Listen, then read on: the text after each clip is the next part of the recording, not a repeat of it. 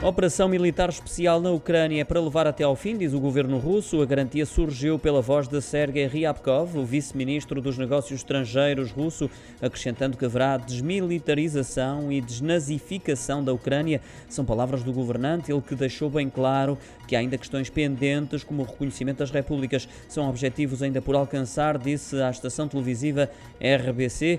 Ainda assim, garante que a abertura para o diálogo, referente-se ao processo de negociações, que só não teve segunda ronda porque, e segundo Ryabkov, a delegação ucraniana não compareceu.